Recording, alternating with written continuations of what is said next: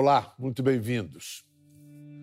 Barbudos, sujos e fatigados, do alto da montanha recém-tomada, os homens olhavam para a densa cordilheira penina que se descortinava adiante. No pelotão de morteiros, o cabo, até então acostumado ao calor do Rio Grande do Norte, ouviu um companheiro comentar: Nós só conquistamos uma montanha, ainda faltam todas aquelas. A observação do cabo Potiguar, que abre o livro Barbudos, Sujos e Fatigados, Soldados Brasileiros na Segunda Guerra Mundial, de César Maximiano, resume a jornada da FEB, a Força Expedicionária Brasileira, no maior conflito da história. A partir de julho de 44, mais de 25 mil brasileiros cruzaram o oceano para lutar no norte da Itália contra as tropas do Terceiro Reich de Hitler. Hoje nossa conversa é sobre essa história que mudou os rumos do Brasil e de nossas Forças Armadas. A gente começa o papo com um pesquisador que sabe muito do assunto, é produtor do canal Sala de Guerra. Júlio César Guedes, bem-vindo. Boa tarde, Pedro, tudo bom? Tudo bem, Júlio César. Você é, é jovem, não tem 40 anos ainda, né? Uh, eu, por alguns dias, não tenho. Daqui a duas semanas eu faço 40 anos. É, mas é curioso ver um jovem como você se embrenhar, escolher essa história. Quer dizer, em geral, você tem algum parente, descendente que esteve lá? Qual foi a, a sua nenhuma proximidade, a sua escolha por esse tema, que sem dúvida é fascinante, veio de onde? Bom, é, realmente eu não tenho parentesco nenhum, não tenho militares na família. É, fui o primeiro dispensado da minha turma, inclusive, quando me apresentei para o serviço militar. Mas é, esse, esse, meu interesse ele vem muito do cinema, Pedro. Eu diria que vem muito dos, das antigas produções de cinema que tratam da Segunda Guerra Mundial, né? O meu pai é um cinéfilo, né, desde a juventude, via esses filmes no cinema, e ele, quando comprou um VHS ali no final dos anos 80, me colocou para ver com ele, né? Então, eu cresci muito com essa atmosfera desses filmes, e quando esse, né, essa vivência ela se casou com a disponibilização da internet, né, a chegada da internet, aí, poxa vida, meu, meu interesse foi para as alturas, né? Foi mais ou menos a mesma época que eu aprendi a falar inglês então eu comecei a consumir muito material de fora também. E sempre que se fala dessa história, já se aborda com é, desconfiança, né? Ah, você vai falar da, da FEB, vai falar mal ou vai falar bem? É meio um, uma pobreza de abordagem. Por que esse maniqueísmo? A própria, o próprio mote da Força Expedicionária Brasileira, né? A, a cobra vai fumar, quer dizer, vem de uma piada, vem de uma forma da população brasileira, né, de uma camada da população brasileira, desmerecer o fato de que é, brasileiros estavam sendo preparados para ir para a guerra. Né? Então, é, tem toda essa origem conturbada. É, se dizia, é mais fácil uma cobra fumar do que o Brasil entrar na guerra. Daí Justo. que vem a expressão a cobra fumar, e a cobra fumou. Sim. A ponto de virar símbolo da FEB é. e de ganhar um desenho de um dos maiores artistas do século XX. Walt Disney. Você sabe de que. Olha só, vamos mostrar para o público. Pouca gente sabe que essa imagem, que esse desenho foi feito por Walt Disney eh, a pedido, por encomenda feita do jornal Globo. O Globo criou essa edição especial, o Globo Expedicionário, para ser distribuída para os pracinhas é, lá na, no front. E ninguém menos que o Walt Disney atendeu esse pedido. A cobra fumou é anterior ao Zé Carioca, essa cobra do Disney aí. Sim. É, ela, essa cobra, ela, ela representa muito o estado de espírito da Força Expedicionária Brasileira é, depois daqueles primeiros, das primeiras semanas, eu diria, ou primeiros dois meses de entrada factual em combate, né? E essa, essa cobra está fumando de verdade, né, como o Walt Disney muito bem representou nesse desenho aí, com, com os dois revólveres, o capacete, a atitude de, de, né, de valentia, guerreira. Né? ela uma guerreira justamente, ela mostra o estado de espírito da força expedicionária naquele momento, né? A insígnia da força expedicionária, né, da divisão de infantaria brasileira, ela é considerada por diversos entusiastas aí fora como uma das mais significativas, como uma das mais espirituosas insígnias já concebidas para uma divisão de infantaria. Então, se você for for, utilizar, for, for olhar todas as outras, né, é, sejam norte-americanas, inglesas, francesas, o que seja, poucas delas têm esse tipo de, de, de identidade imbuída, né, de desafio, de, de, de resposta, inclusive, né, que é uma resposta a uma provocação que existia aqui dentro mesmo. Mas essa, esse caráter de improvisação também está presente na própria é, variedade, das pequenas diferenças que aparecem na insígnia, dependendo das fardas. Por Sim. quê? Bom, essa, o Brasil, é, na verdade, saiu daqui, né? As tropas brasileiras saíram daqui com uma insígnia diferente, chamada de Coração do Brasil. Era um coração verde escrito Brasil. Né? Só isso, bem, bem, bem simples, bem, bem enxuto. É, isso nunca teve o propósito de ser uma, uma insígnia definitiva, né? mas foi algo que foi concebido aqui para identificar os soldados assim que chegassem lá. Né? E uma vez que essa nova insígnia ela foi aprovada pelo alto comando, isso se deu ali mais ou menos no final de outubro de 44, e essa, esses desenhos né, de referência passaram a ser entregues né, para os soldados, estes soldados passaram a querer envergar isso o, o, o quanto antes. Então, o que eles faziam, na verdade, era contratar a costureira mais próxima, ou seja, da, do vilarejo que ele estava ocupando naquele momento, é, do, da cidade que ele recebeu uma licença e foi, qualquer costureira, qualquer mulher que soubesse costurar, a mulher, é, é para ganhar algum dinheiro, fazia uma, uma, uma, dessas cobrinhas aqui manual, né? Era realmente uma. Então, essa, é, essa marca artesanal, é, a marca artesanal ficou, exatamente. Justamente. E Como... hoje tem alto valor no mercado internacional aí, essas cobrinhas originais. Cada uma é, é, é única, né? É, vamos fazer é. o seguinte: vamos relembrar como foi a entrada do Brasil na Segunda Guerra Mundial num Globo Repórter da década de 90, narrado por Domingos Meirelles. A guerra torna-se cada vez mais brutal. E a sua face mais cruel se volta de repente contra o Brasil. Navios brasileiros são atacados e afundados por submarinos nazistas. O povo vai às ruas e exige que o governo declare guerra à Alemanha. O primeiro contingente da Força Expedicionária Brasileira embarca para a Itália em junho de 1944. Os soldados desembarcaram no porto de Nápoles, chefiados pelo general Mascarenhas de Moraes. Evidentemente que nós fomos à guerra despreparados. Não tínhamos experiência de combate, faltava-nos armamento, equipamento uniformes, até a ração mesmo não era adequada, mas era o Brasil da época. Era o Brasil da época. Duas questões aqui, é... Júlio. O seguinte: uma é aqueles ataques no, perto do litoral do país, os bombardeiros é, e navios torpedeados, isso afetava a vida das pessoas no país? Estava afetando já a vida dos cidadãos brasileiros? É muito importante a gente dizer que o Brasil daquela época ele mal tinha estradas, né? Fora aqui do eixo sudeste principal ali, São Paulo, Rio. Então, para se ligar o sudeste do Brasil, a capital Rio de Janeiro, ao nordeste, era meio que exclusivamente por via náutica, né? Por, por, por, Peguei um Ita do Norte. É. Então, então, isso, claro, afeta a vida das pessoas, porque, de repente, né, é, a sua rota de transporte, que é quase que a única, ferrovias eram bastante limitadas também, é, estão, de repente, sob a mira de, de belonaves estrangeiras, né? os submarinos alemães e italianos. A gente tem que lembrar que sempre teve também junto os submarinos italianos. Importante a gente ressaltar que, para efeitos práticos, a Alemanha já considerava que o Brasil estava em guerra contra ela desde janeiro de 1942, quando Oswaldo Aranha anunciou o rompimento de relações diplomáticas entre Brasil e países do eixo, né, Alemanha e Itália, notadamente.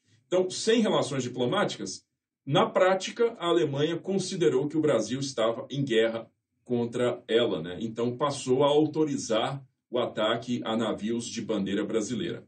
Esses ataques, pela primeira vez, chegaram à zona de cabotagem do Brasil, ou seja, aquela zona de navegação de bem costeira mesmo, onde, é, na verdade, trafegam os, os barcos de, de, curto curso, né, de, de, de, de, cur, de curso curto, que levam passageiros assim de uma cidadezinha para outra. Então, o submarino U-507, né, é um submarino alemão, o capitão Harochar, ele entra na zona de cabotagem e ele afunda cinco navios em 48 horas. Esses cinco navios vitimam 600 pessoas, sendo que os corpos dessas pessoas, homens, mulheres, crianças, idosos, acabam nas praias do Sergipe. Isso é fotografado pela imprensa, isso sai na imprensa principal e é claro que isso causa uma comoção gigantesca na população brasileira. E aí vamos à guerra. E aí é, vamos à guerra. É, repercutindo ainda a fala do historiador ali do Globo Repórter, é, falando do, do, despreparo que, com, com, que nossos pracinhas se lançaram à guerra. No entanto, há aí uma, um, quase um paradoxo, porque apesar de toda essa é, inexperiência e despreparo, fomos bem-sucedidos nas batalhas. O que, que você explica? Ah, como é que você explica isso? Apenas a bravura? A gente tem que entender o significado desse termo que é muito usado, que é o despreparo. O que é o despreparo? O despreparo, no caso da força expedicionária, era simplesmente a falta de adequação a um novo modelo. O Brasil, desde o final da Primeira Guerra Mundial, ele era regido, né, o exército brasileiro era regido pela missão militar francesa. Essa missão militar francesa ensinou tudo que o Brasil sabia até 1940. Né? Foi só com a queda da França, em, em junho de 40, em seis semanas de luta, que o, o, tudo aquilo cai por terra. Né? Tudo, tudo que nós aprendemos não vale nada, né? porque caiu lá em seis semanas. Então, é, é a partir daí que o, que o Brasil começa a lentamente né, procurar uma nova orientação. E essa nova orientação da guerra moderna, da guerra motorizada, né, que não usa mais cavalo, que não usa mais marcha a pé, é a doutrina norte-americana. Então, quando a Força Expedicionária ela é criada em 9 de setembro de 1943, ela tem que reaprender tudo, porque chegam aqueles manuais dos Estados Unidos que têm que ser traduzidos em tempo recorde, e aquilo tem que ser distribuído para a tropa, tem que ser distribuído para os oficiais, para os sargentos, para eles reaprenderem Aprende. o que fazer. Quando se fala que o Brasil não tinha armas, o Brasil não tinha as armas adequadas. O Brasil utilizava um fuzil alemão, utilizava o fuzil Mauser, que tinha sido comprado nos anos 20. Né? É, como é que soldados brasileiros vão para a Itália lutar contra a Alemanha com fuzil alemão? Quer dizer, é inviável isso. Que, que coragem. Olha só, agora que a cobra vai fumar mesmo, que a gente vai incluir na conversa um veterano da FEB que esteve nas plagas italianas, diretamente de Porto Alegre. Buenas, capitão Elmo Diniz. Capitão, o senhor escuta a gente? Perfeitamente. Boa tarde. Ah, uma... Boa tarde, é uma honra, capitão, tê-lo aqui. Quantos anos eh, você tinha quando chegou à, à Itália? Fiz 23 lá na Itália. Capitão, qual era a sua função na FEB? O senhor chegou a se envolver em combates? Minha origem é muito pobre, um menino tropeiro no Rio Grande do Sul, mas me criei, fui lá. Primeiro, guarneceu o litoral brasileiro. Depois de lá da, da, da Bahia, me mandaram para o Rio de Janeiro. Chegando no Rio de Janeiro, me disseram: o senhor está incluído na Força Expedicionária Brasileira. E me encarregaram, eu fiquei como responsável pelo fardamento do primeiro grupo de artilharia, que era a minha, minha, minha unidade. Sim. A minha função na guerra nunca foi brigar, Sim. foi abastecer a minha unidade de fardamento. Que, na realidade, quem briga na guerra é infante. É infantaria. O resto tudo apoia, Isso. não briga, mas apoia. Eu estava curioso para saber das crianças italianas. O que senhor se lembra das crianças italianas? Os bambini? Não. Chegando lá na Itália, aconteceu comigo e com muitos brasileiros. Nós repartia comidas que recebíamos com os brasileiros, com os italianos, porque eles não tinham nem comida. Que o, o, o alemão que dominou a Itália por mais de um ano quando foi embora, que estavam se retirando porque a cobra estava fumando, eles o que não podiam levar destruíam. Então, isso o alemão, o pobre do italiano não tinha comida e não tinha onde comprar comida. Então, uma filosofia nossa lá, Gracinha, a gente comprava um cigarro para o papai, cigarrete para papai, uma escatoleta para mamãe e um chocolate para a bambina. Ficava dono da casa. Que amor, que amor. Vou mostrar agora a parte de um outro Globo Repórter que mostra o reencontro de veteranos, colegas seus, com uma dessas crianças. Bom, 50 anos depois ele não era mais uma criança. Vamos assistir. 50 anos depois, a alegria ainda é de uma criança. Carlos era um menino que, como tantos outros, era alimentado pelos pracinhas para não morrer de fome. Fatto vivere, eravamo mortos de fame.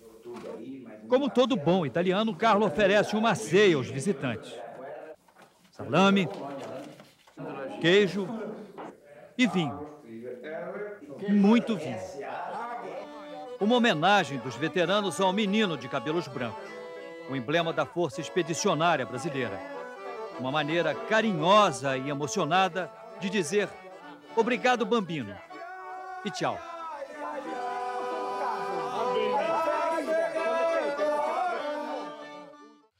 Capitão Elmo, como é que os italianos faziam para esconder o vinho dos alemães, para que os alemães não confiscassem? Como eu falei antes, o alemão, o que não podia levar, destruíram.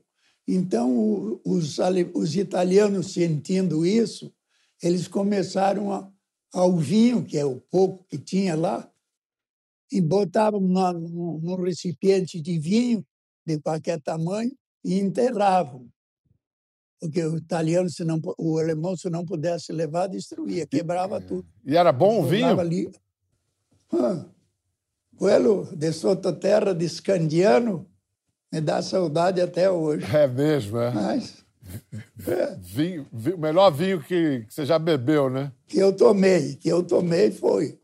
Júlio, qual era o perfil das tropas alemãs que, que a FEB, que o capitão Elmo enfrentaram na Itália?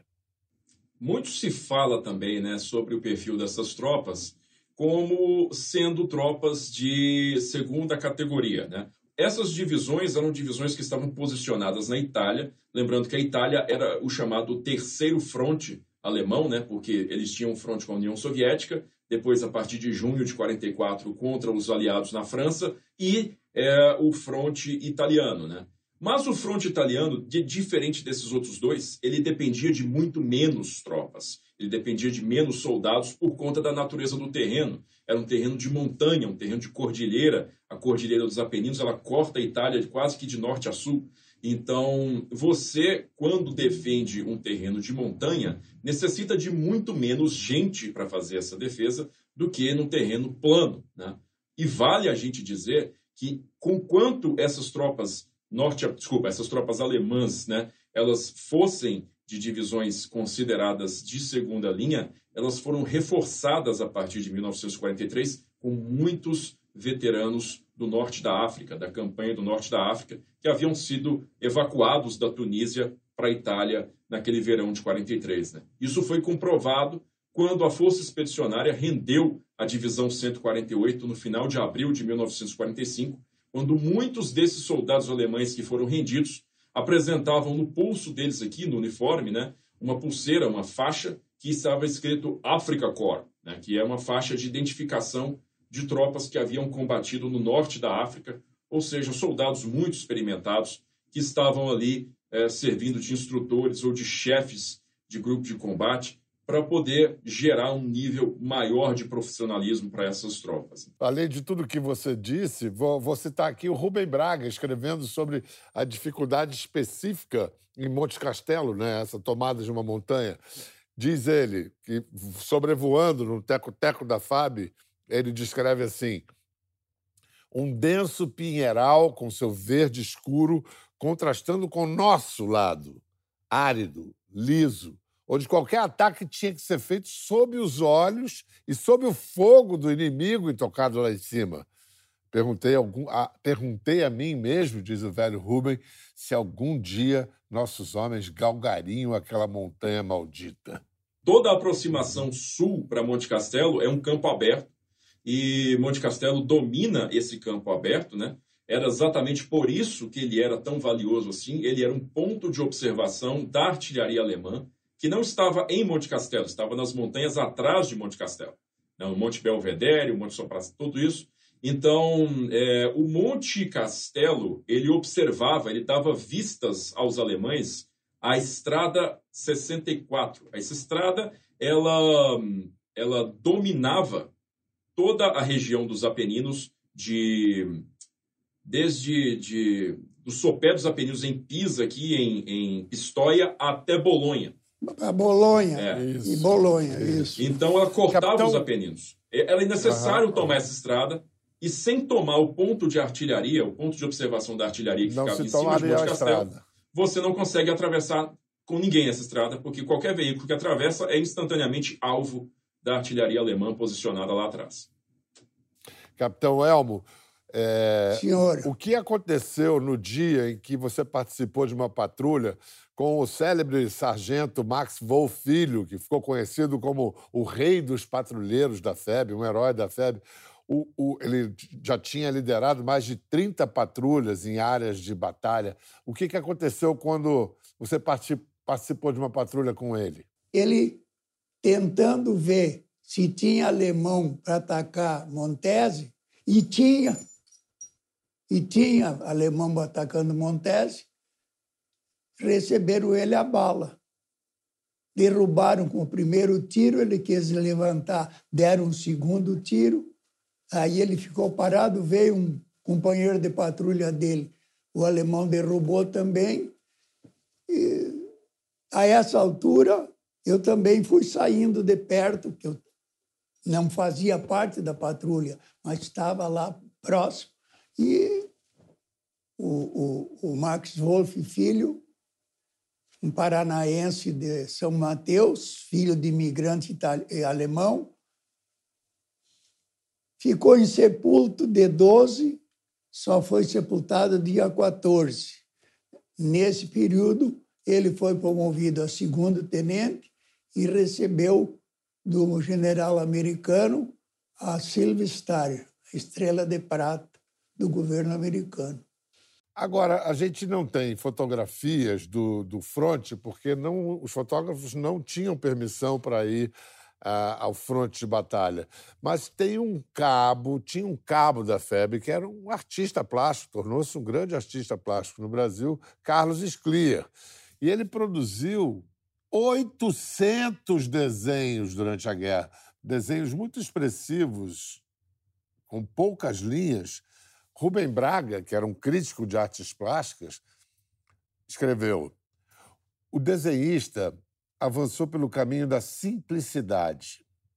A guerra ensina a esquecer as abstrações. É uma frase extraordinária, né? A guerra ensina a esquecer as abstrações e aborrece tudo que é sofisticado. Sua arte passou por esse filtro. Mas a nossa guerra era na Itália. E a Itália é uma espantosa lição de beleza. Lindos desenhos, lindo texto de Rubem Braga, linda é a Itália. Mas mais bonito ainda, né, Capitão Elmo?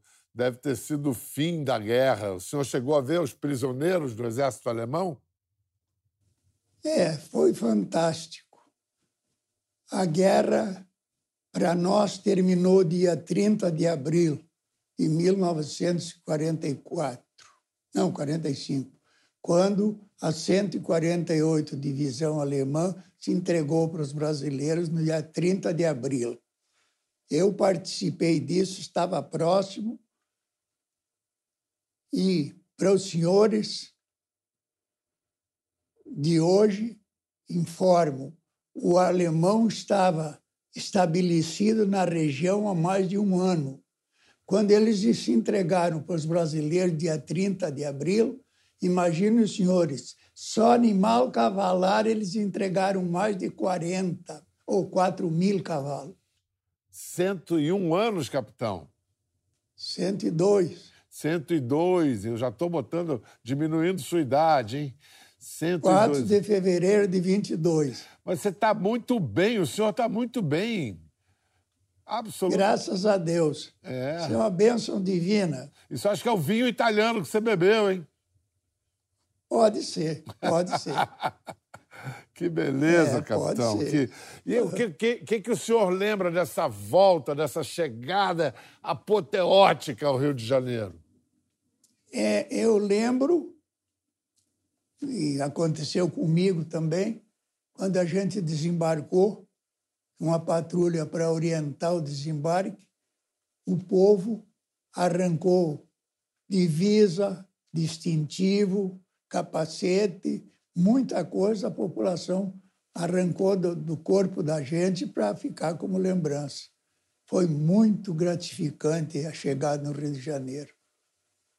E nessa época não existia Brasília, né?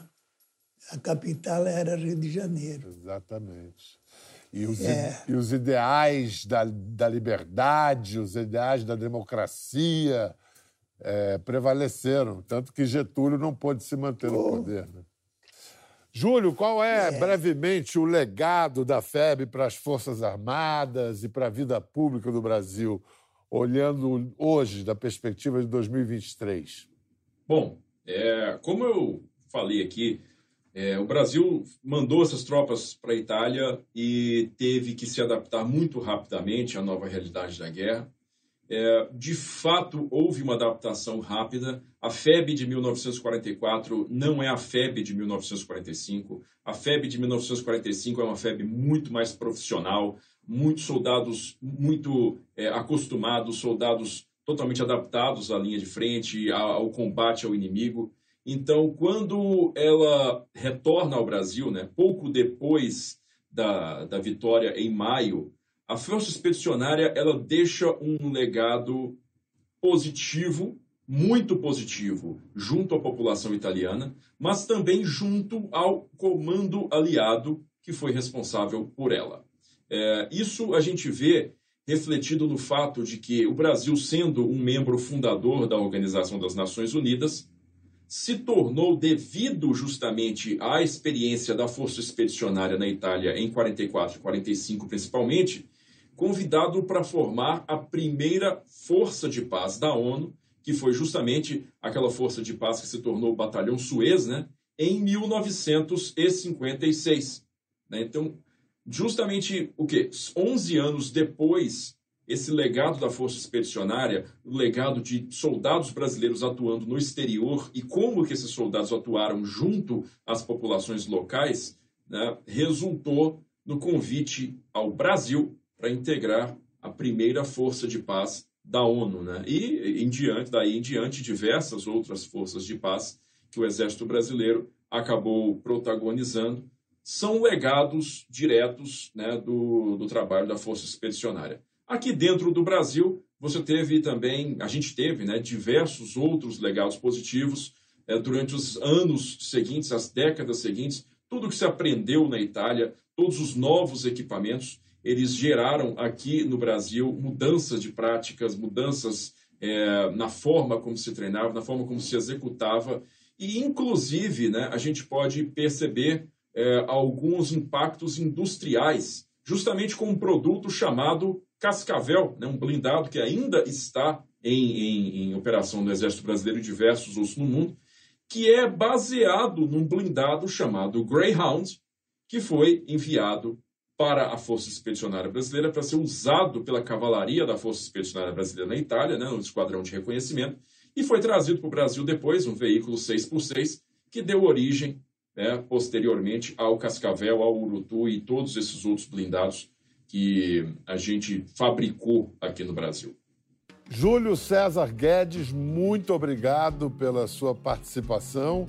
Se você quiser saber mais sobre a guerra e do trabalho do Júlio, o canal é Sala de Guerra. YouTube, é isso? No YouTube, Sala de Guerra, estamos lá à disposição com conteúdos toda semana para vocês. Maravilha. Capitão Elmo Diniz, uma honra muito obrigado por tudo. Uma maravilha vê-lo tão cheio de saúde e lucidez aos 102 anos. Um grande abraço. Muito obrigado. Sinto-me muito honrado pela sua lembrança, me convidar para essa entrevista.